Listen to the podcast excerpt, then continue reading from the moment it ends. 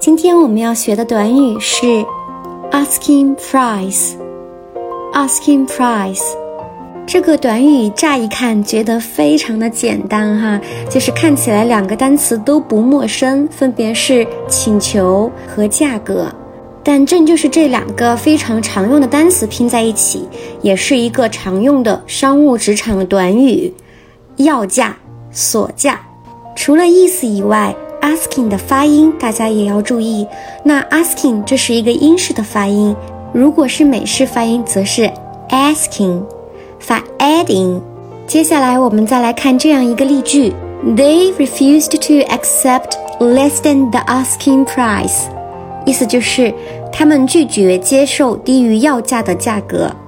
你们学会了吗？关注谢瑞国际商学院，一起学习商务英语哦。